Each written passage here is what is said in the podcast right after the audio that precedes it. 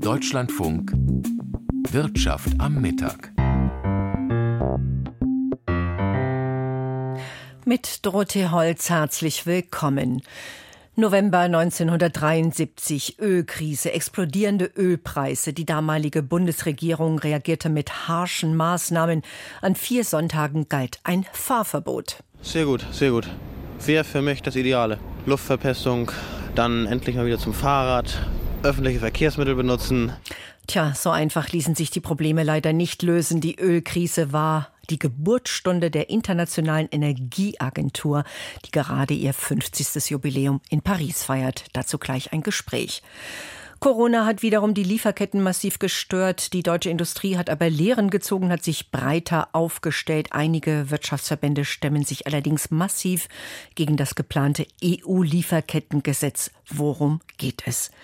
Die Reisebranche hat die Krisenzeiten offensichtlich hinter sich gelassen. Das liegen zumindest die Zahlen des weltgrößten Reisekonzerns TUI nahe. TUI hat heute zur Hauptversammlung geladen und hat Zahlen zum ersten Geschäftsquartal veröffentlicht. Da gibt es durchaus eine Überraschung. Das Winterquartal, die Zeit zwischen Oktober und Dezember, die gilt für die Branche als sehr schwierig. Diesmal wohl eher nicht. Bastian Brandau beobachtet für uns die Hauptversammlung. Schauen wir zuerst auf die Zahlen, Herr Brandau. Wie ist denn das vergangene Quartal für TUI gelaufen? Ja, in der Reisebranche, da sind ja die Quartale verschoben. Also wir sprechen hier vom ersten Quartal von den Monaten Oktober, November, Dezember. Und TUI hat in diesem Zeitraum den Umsatz um 15 Prozent gesteigert auf über 4 Milliarden Euro. TUI selbst spricht von einem starken Ergebnis. Es sind ja eben Monate, in denen nicht allzu viel gereist wird, üblicherweise. Und trotzdem steht jetzt für dieses erste Quartal bei TUI zum ersten Mal wohl seit zehn Jahren wieder ein Gewinn von etwa sechs Millionen Euro, auch weil eben mehr Menschen in dieser Zeit gereist sind. 3,5 Millionen waren mit der TUI unterwegs. TUI spricht von hoher Reisebereitschaft. Hinzu kämen viele Buchungen bereits auch für den Sommer 2024. Und insgesamt bestätigt sieht sich TUI dabei für den Konzern, äh, für die Konzern-Gesamtjahresziele. Ähm, ein Wachstumsumsatz von mindestens plus 10 Prozent strebt man da weiterhin weiterhin beim operativen Ergebnis mindestens plus 25 Prozent. Dafür sorgen auch höhere Preise, die TUI verlangt. Im Durchschnitt seien Reisen 4 Prozent teurer gewesen als vor einem Jahr.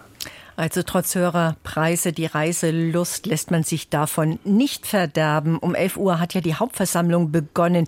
Was hört man von dort? Ist der Aufsichtsrat zufrieden? Was gibt es Neues?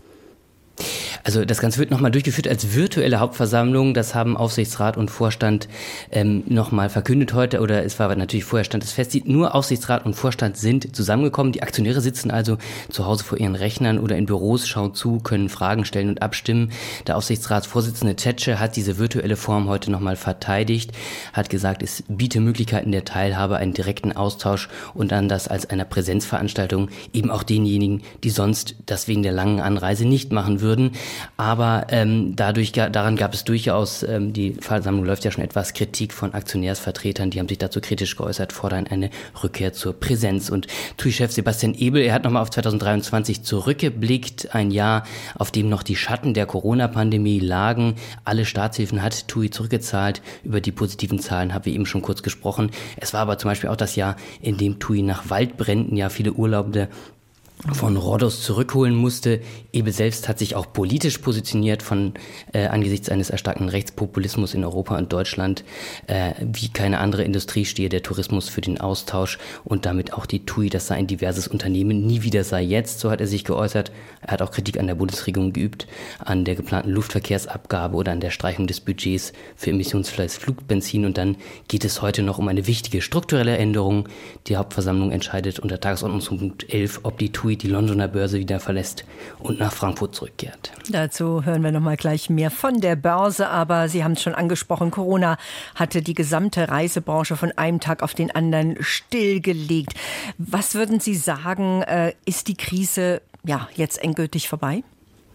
Also bei TUI sieht man sich da auf dem Weg, hat das auch in den letzten Jahren immer wieder betont, zuversichtlich gegeben, dass man eben aus diesem Knick da herauskomme. Jetzt haben wir diese sehr positiven Zahlen und tatsächlich ist der gesamte Tourismus eine der wenigen Branchen, denen es derzeit in Deutschland gut geht. Heißt es zum Beispiel beim IFO-Institut, wo man das ja regelmäßig abfragt. Dort bezeichnet man den Tourismus neben der IT als eine der wenigen Lichtblicke in der derzeitigen Stimmungslage in der deutschen Wirtschaft. Vielen Dank, Bastian Brandau, mit einem Lichtblick. Ja, der erste Gewinn seit zehn Jahren für TUI in einem Winterquartal und ein Abschied nach zehn Jahren. Die Aktionäre sollen heute auch darüber abstimmen, ob TUI die Londoner Börse verlässt und dann nur noch in Frankfurt gelistet ist. Für Investoren ein sehr wichtiges Thema. Und damit gehen wir jetzt auch an die Börse zu Claudia Wehrle. Warum zieht die TUI-Aktie um?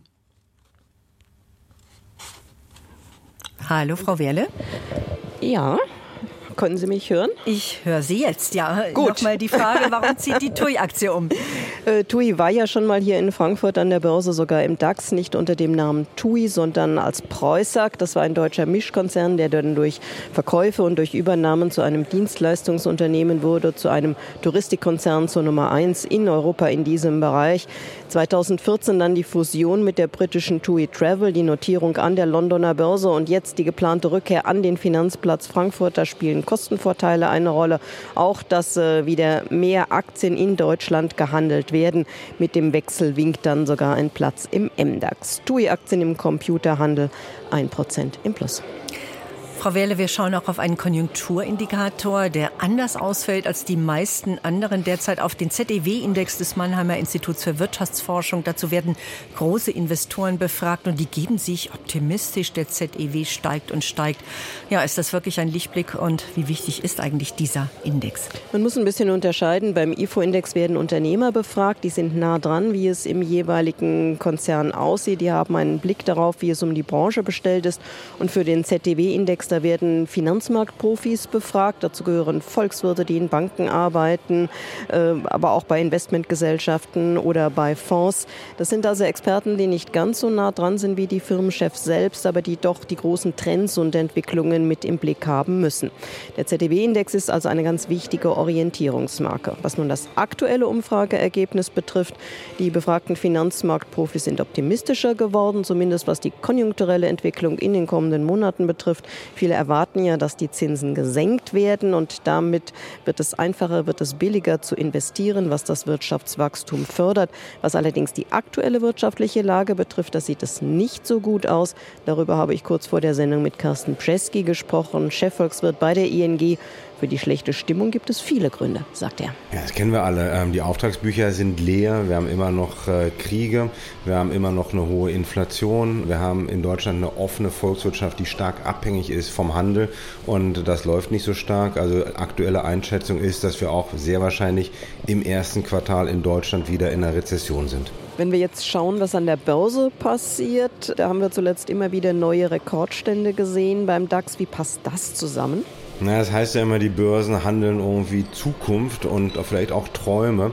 Das hat damit zu tun, dass natürlich äh, die Weltwirtschaft außerhalb Deutschlands gar nicht so schlecht läuft. Hinzu kommen natürlich auch die Fantasien rund um künstliche Intelligenz, wo die Marktteilnehmer auch davon ausgehen, dass sich das dann irgendwann mal übersetzen wird in ordentliche Gewinne. Und äh, das erklärt wahrscheinlich, warum wir jetzt in letzter Zeit so starke Kursgewinne an, am DAX und an der Börse gesehen haben. Auch weil der DAX eher die Weltwirtschaft und nicht so sehr die deutsche Wirtschaft widerspiegelt. Wir haben einfach äh, viele Unternehmen, die natürlich viel mehr im Ausland unterwegs sind, dann zwar den Hauptsitz haben in Deutschland, aber einen Großteil ihres Geschäfts äh, nicht in Deutschland machen. Ja. Deutschland wird immer wieder als kranker Mann Europas bezeichnet. Bundesfinanzminister Christian Lindner hat jetzt bei einem Besuch in Großbritannien versucht zu beruhigen. Wir sind gesund, wir haben Substanz, aber er sagt auch, wir sind nicht in bester Form. Wie ist das zu interpretieren? Ich kann mich noch erinnern, dass in Davos gesagt wurde, Deutschland bräuchte nur einen starken Kaffee und dann wird es wieder. Mittlerweile wird doch auch in Berlin anerkannt, dass wir einfach ein internationales Wettbewerbsfähigkeitsproblem haben. Und das ist auch so. Wir sind jetzt kein Entwicklungsland. Äh, wir haben aber in den letzten 10, 15 Jahren internationale Wettbewerbsfähigkeit verloren. Das ist die Schattenseite von der schwarzen Null. Zu wenig investieren in Digitalisierung, in Infrastruktur, in Bildung. Und äh, jetzt kommt das alles zusammen in Kombination natürlich noch mit den ganzen konjunkturellen Gegenwinden, die alle anderen auch haben, hohe Zinsen, Inflation und so weiter. Und das macht halt, dass wir wirklich irgendwie in dieser Stagnation festsitzen. Was müsste geschehen, um die Wirtschaft hierzulande wieder auf Trab zu bringen? Ein deutlicher Plan. Ähm, man kann das nicht über Nacht lösen, man kann das auch nicht innerhalb eines Jahres lösen. Ähm, wir brauchen hier wirklich einen fünf, vielleicht sogar zehn Jahresplan, in dem wir einerseits Strukturreform bekommen, also Bürokratieabbau ist zum Beispiel, das hören wir immer wieder, gleichzeitig aber auch Investitionen und Investitionsanreize brauchen. Da gehört dann vielleicht auch Sicherheit schaffen mit einer Energiepreisbremse. Also wir brauchen hier wirklich einen langen Katalog, den wir leider Gottes in diesem Gespräch nicht komplett äh, darstellen können. Das sagt Carsten Bjeski von der ING. Frau Wehrle, wenn mich nicht alles täuscht, dann höre ich bei Ihnen im Hintergrund äh, Karnevals- oder Faschingsmusik. Ist die Stimmung am Aktienmarkt heute so gut? Ja, Sie hören wirklich richtig. Zumindest hier im Handelssaal wird gefeiert. Das hat Tradition am Faschingsdienstag, am Fastnachtsdienstag, wie das in manchen Gegenden heißt. Ähm, aber auf den DAX hat das keinen Einfluss. Der DAX jetzt ein halbes Prozent im Minus. Er steht bei 16.942 Punkten. Viele wollen einfach abwarten. Am Nachmittag kommen noch einmal neue Inflationsdaten Daten aus den USA. Viele rechnen mit einem Rückgang der Teuerungsrate und das wiederum hat Auswirkungen auf die künftige Zinspolitik der US-Notenbank. Eine Branche ist äh, aktuell besonders im Fokus. Die Rüstungsbranche. Aktien von Rheinmetall sind oder waren heute auf einem Rekordhoch. Was ist der Auslöser? Die Aktien sind ja im Prinzip seit 2022 gefragt. Wir haben Krieg in der Ukraine, Krieg im Nahen Osten und das Bedürfnis vieler westlicher Staaten, mehr Geld in die Verteidigung äh, zu stecken. Bundeskanzler Olaf Scholz und Polens Ministerpräsident Donald Tusk haben, jetzt eine, haben sich jetzt für eine engere Rüstungskooperation beider Länder ausgesprochen und das dürften nicht die letzten Maßnahmen gewesen sein. Aktien von Rheinmetall heute 4% im Plus. Dann fehlt uns noch der Blick auf den Euro, auf die Anleihen und das Gold. Der Euro wird äh, zum Mittag mit einem Dollar 0784 gehandelt. Die Umlaufrendite heute unverändert bei 2,38 Prozent. Und für die Feinunze Gold müssen 2028 Dollar 34 gezahlt werden. Vielen Dank an Claudia Werle auf dem Frankfurter Börsenparkett, wo eifrig geschunkelt wird. Gegründet in einer Krise, an die sich wohl einige noch äh, lebhaft erinnern, die Ölkrise 1973, 1974. Die OPEC drehte den Ölhahn für die USA und ihre Verbündeten zu. Der Ölpreis vervierfachte sich binnen kurzer Zeit. Das Öl wurde knapp. Ja, und das war die Geburtsstunde der Internationalen Energieagentur, einer OECD-Organisation. Die IEA fing recht klein an, hat heute 31 Mitgliedstaaten und 13 assoziierte Staaten. Die Rolle hat sich auch geändert aber es geht bis heute um das Thema Energiesicherheit. Darüber möchte ich jetzt mit Leon Hirt, Energieexperte der Hertie School, sprechen. Herr Hirt, schön, dass Sie da sind. Lassen Sie uns zunächst auf die 70er Jahre schauen, auf die Ölkrise, die Abhängigkeit vom schwarzen Gold, die war damals riesig. Die war in der Tat riesig. Äh, die deutsche Volkswirtschaft wie auch die ganzen anderen Industriestaaten der damaligen Zeit haben noch wesentlich mehr als heute äh, von Öl gelebt oder auf Öl gelebt. Also für die Stromerzeugung, fürs Heizen, aber natürlich auch äh, im Transport- und Verkehrssektor, so wie das da heute auch noch der Fall ist. Aber trotzdem hat sich heute viel geändert. Sie haben gesagt, noch mehr abhängig als heute. Das hat sich deutlich reduziert. Äh, damit hat sich ja natürlich auch die Rolle der IEA geändert. Welche Rolle spielt sie denn? Braucht man sie noch? Ähm, auf jeden Fall, aber tatsächlich hat sich die Rolle deutlich geändert in den letzten 50 Jahren. Gegründet als Reaktion auf die Ölkrise und auf die damals neu gegründete OPEC, also das Kartell der Ölförderstaaten, war das so eine Art Gegenprogramm oder Gegengewicht der ölkonsumierenden Staaten. Äh, also so eine Art ähm, äh, Verbraucherschutzorganisation von Staaten, wenn man so will, fokussiert auf den Ölmarkt. Damals wurde zum Beispiel eine strategische Ölreserve eingeführt. Heute ist die IEA deutlich breiter unterwegs und macht Energiesystemanalysen, ist also so eine Art internationaler Think Tank für die Energiebranche und auch die Energiewende. Am bekanntesten ist ja der World Energy Outlook, äh, der wird so etwa im Oktober immer veröffentlicht. Tritt die Agentur da als Mahner auf? Also so kommt es mir zumindest vor. Das kann man schon so sehen. Ähm, ich glaube, die IEA hat einfach eine große Glaubwürdigkeit. Die haben viele Daten, die haben Zugriff auch auf Informationen und Daten, die sonst nicht öffentlich sind, die den Staaten bereitstellen und können so das große Bild malen, inklusive einer Perspektive auf die Zukunft. Und in den letzten zehn Jahren haben die natürlich auch verstärkt auf Klimawandel geschaut, weil die Treibhausgasemissionen, die den Klimawandel befeuern, kommen ja ganz über, zu einem ganz überwiegenden Teil aus der Verbrennung von fossilen Rohstoffen, eben aus Kohle, Öl und Erdgas. Damit hört es aber wohl noch nicht auf, denn wie man lesen kann, wird in den USA zum Beispiel so viel Öl gefördert wie noch nie. Auch die Energieagentur sagt, naja, der Peak ist noch nicht erreicht, aber zumindest bis Ende des Jahrzehnts befeuert sie damit noch die letzten Gas- und Ölfelder. Das ist äh, tatsächlich richtig. Also trotz aller Fortschritte beim Klimaschutz und trotz dem immensen Zubau von Wind- und Solaranlagen auf der ganzen Welt, in Europa, in China und übrigens auch in Amerika, in den USA, ähm, ist der Verbrauch an Kohle, Öl und Gas immer weiter gestiegen und wir werden äh, wahrscheinlich dieses Jahr noch mehr CO2 emittieren als jemals zuvor.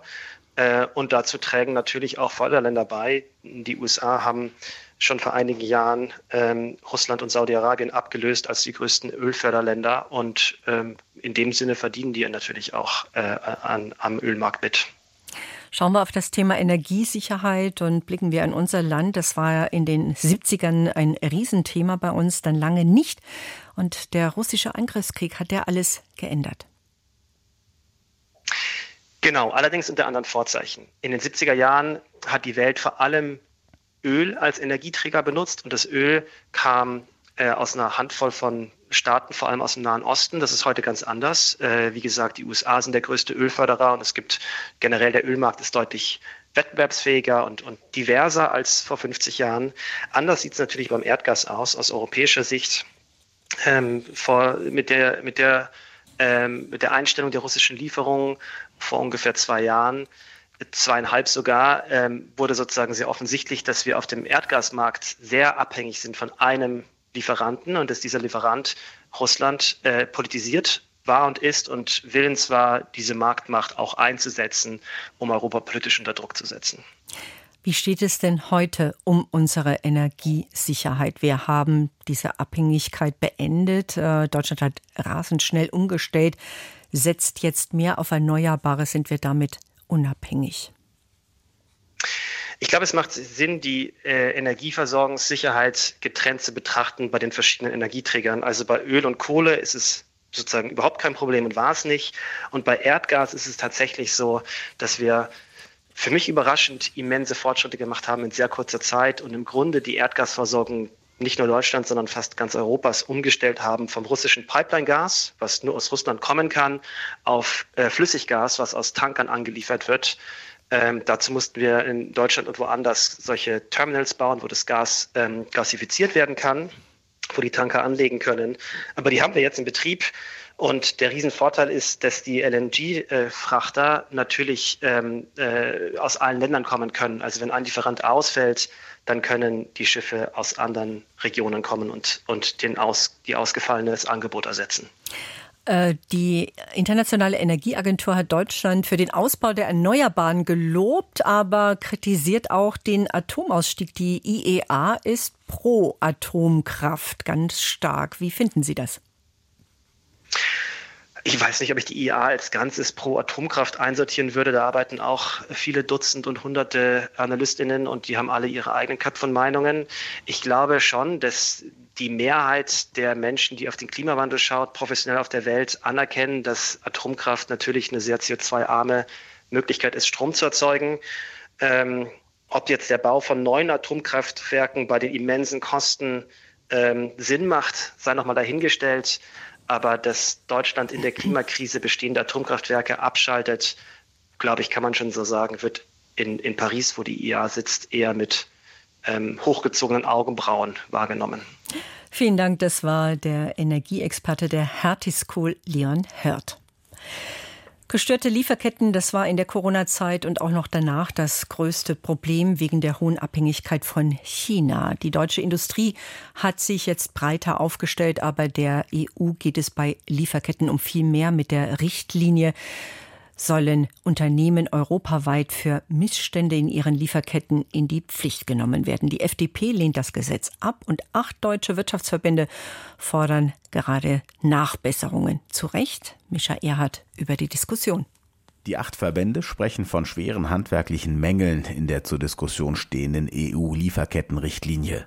Insbesondere mittelständische Unternehmen hierzulande würden mit einem solchen EU-Lieferkettengesetz überfordert. Sie würden an Wettbewerbsfähigkeit verlieren, indem sie eine noch größere Last an Bürokratie aufgebürdet bekämen, argumentiert etwa der Hauptgeschäftsführer des Mittelstandsverbundes Ludwig Feldmann. Jetzt schon ersticken sie unter der ewig weiter ähm, wuchernden Bürokratielast. Und wenn jetzt noch ein solches Bürokratiemonster hinzukäme, dann würde es sehr, sehr eng um die Wettbewerbsfähigkeit. Wie der Mittelstandsverbund argumentieren noch sieben weitere Wirtschaftslobbyverbände gegen ein EU-Lieferkettengesetz, darunter etwa der Groß- und Außenhandelsverband, die Arbeitgeberverbände, Gesamtmetall, der Verband der chemischen Industrie oder die Vertreter der Maschinenbauer. Aufgrund der geplanten Regularien für die Kontrolle der Lieferketten könnten sich demzufolge Unternehmen aus betreffenden Zulieferländern zurückziehen, womit Konkurrenten aus Ländern mit weniger strengen Standards das Feld überlassen werde. So seien die Verbände und auch der Mittelstandsverbund und seine Unternehmen grundsätzlich für die Einhaltung von Menschenrechten. Aber die Frage ist doch, wie man das macht. Ob das nicht der größtmögliche Aufwand ist, entlang einer ewig langen Lieferkette genau zu untersuchen und zu analysieren, ob da jetzt beim letzten Lieferanten alles genauso sich äh, vollzieht, wie man das wünscht. Das ist ein unendlicher Aufwand. Zudem beklagen die Verbände eine mangelnde Harmonisierung durch die geplante EU-Richtlinie, die in den EU-Einzelstaaten unterschiedliche Umsetzungen der jeweiligen Gesetze zur Folge hätte. Solche Kritik aber haben nicht alle Unternehmen oder Verbände. So haben sich mehrere Firmen und Lobbyverbände umgekehrt genau für das EU-Lieferkettengesetz ausgesprochen. Darunter Unternehmen wie Bayer, Aldi Süd, Chibo, der Modediscounter Kick oder auch der Bundesverband der Sportartikelindustrie BSI. Denn es gelte, dass wir auch Verantwortung haben für die Menschenrechtsachtung in den Lieferketten, aber, und das geht ja einher mit dem europäischen Lieferkettengesetz, schon auch für Umwelt- und Klimaschutz in den Lieferketten sagt Stefan Rosenkranz, Geschäftsführer des Verbandes der Sportartikelhersteller BSI. Zum anderen sehen die Unterzeichner des Statements für das EU-Lieferkettengesetz damit auch genau den Vorteil, dass für alle EU-Unternehmen mehr oder weniger die gleichen Regeln gelten würden, sich damit also der Wettbewerb fairer gestalte. Natürlich, man muss bei der Entwicklung des Gesetzes, das ja dann eigentlich in der nächsten Folge erst kommt, immer auf den Bürokratieabbau achten. Man muss natürlich sicherstellen, dass das für Unternehmen auch in kleinerer Größenordnung handelbar ist. Aber grundsätzlich sind wir absolut der Fürsprecher, dass dort eben alle Unternehmen gleich behandelt werden. Das unterstreicht auch Johanna Kusch von der zivilgesellschaftlichen Initiative Lieferkettengesetz. Es gibt eine Menge Unternehmen, die dieses Gesetz wollen, weil sie sich davon zwei Sachen versprechen. Einerseits ein faires Wirtschaften und zweitens auch nachhaltige Lieferketten, die in Krisenzeiten für mehr Resilienz sorgen.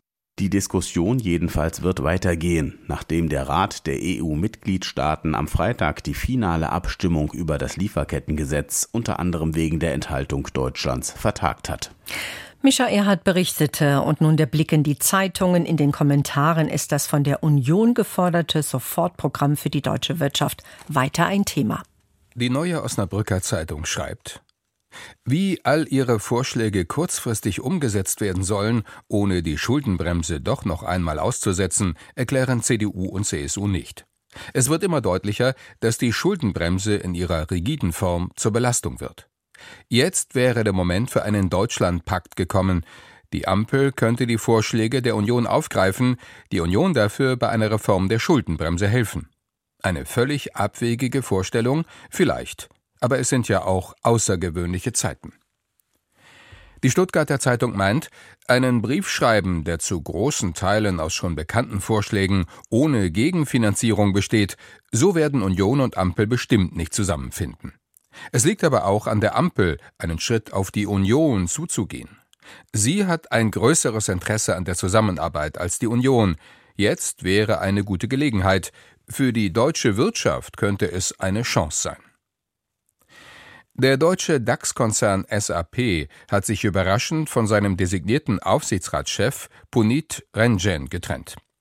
Eine richtige Entscheidung findet das Handelsblatt und führt aus, Renjen hatte sich wohl schon vor seinem Start zu stark ins Geschäft eingemischt. Er wollte mitreden, mitsteuern, statt nur zu überwachen. SAP tut gut daran, die Unruhe zunächst in Kauf zu nehmen und dafür nun eine klare Kontrollinstanz zu finden. Die Frankfurter Allgemeine Zeitung hält fest, bei Rengens Vorstellung schwärmten beide Seiten noch in höchsten Tönen voneinander, und doch scheint er es sich mit vielen Mitstreitern verscherzt zu haben. Die Waldorfer stecken mitten im Umbruch, wollen sich im Rennen um das große Geschäft mit der künstlichen Intelligenz neu erfinden und fahren gleichzeitig andere Geschäftsbereiche zurück mit markanten Einschnitten beim Personal. Das war Wirtschaft am Mittag. Ich danke für Ihr Interesse. Weiter geht es mit Deutschland. Heute am Mikrofon war Dorothee Holz. Ich wünsche Ihnen einen schönen Tag.